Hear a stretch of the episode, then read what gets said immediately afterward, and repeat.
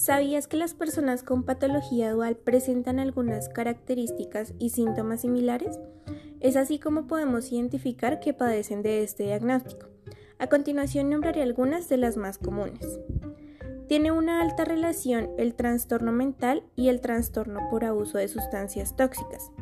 Por ejemplo, el trastorno de personalidad genera adicción a los medicamentos del mismo tratamiento.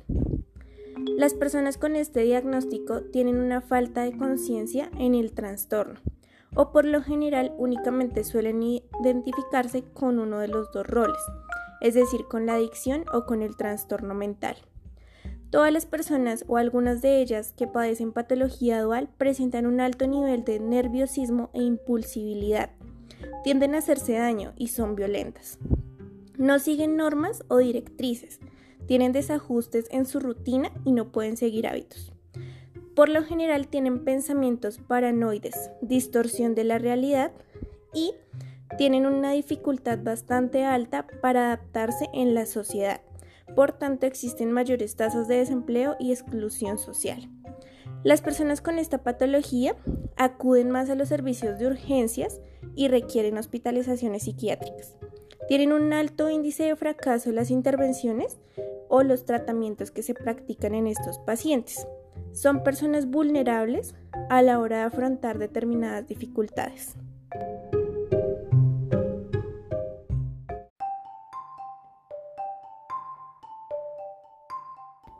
Luego de que generamos la identificación de la patología dual, es necesario conocer cómo se debe intervenir.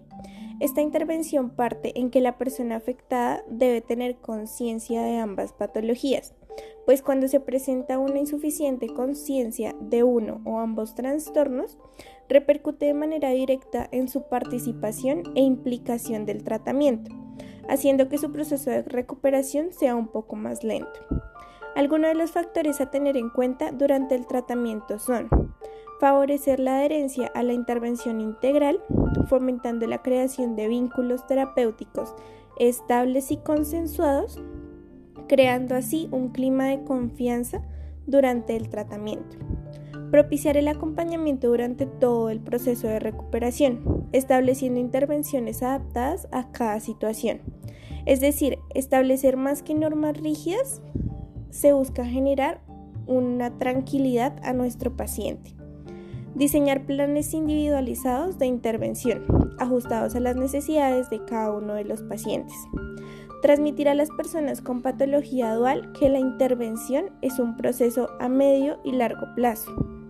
Establecer objetivos terapéuticos concretos alcanzables a corto plazo, para así evitar la frustración y favorecer la motivación. Promover a la persona con patología dual responsabilidades en su proceso de cambio y participación en la toma de decisiones, generando un empoderamiento en cada uno de nuestros pacientes. Explicar las consecuencias del consumo de sustancias durante el tratamiento. Establecer protocolos de intervención. Involucrar a la familia de un modo activo y positivo durante el proceso de intervención ofrecer apoyo y formación a la familia para que así comprendan y ejecuten su rol de una forma eficaz, potenciar la sensibilidad de los profesionales a la hora de detectar e intervenir estos casos. En la actualidad existen tres modelos de intervención. El primero de ellos, y usado con más frecuencia, se denomina secuencial. Este se comienza a intervenir uno de los dos trastornos, es decir, el de salud mental o adicción y posteriormente se continúa con el otro. El segundo de los modelos de intervención se llama paralelo. Es la intervención simultánea en el tiempo. Asiste a ambas patologías para trabajar un lado con las adicciones y por el otro lado con la salud mental.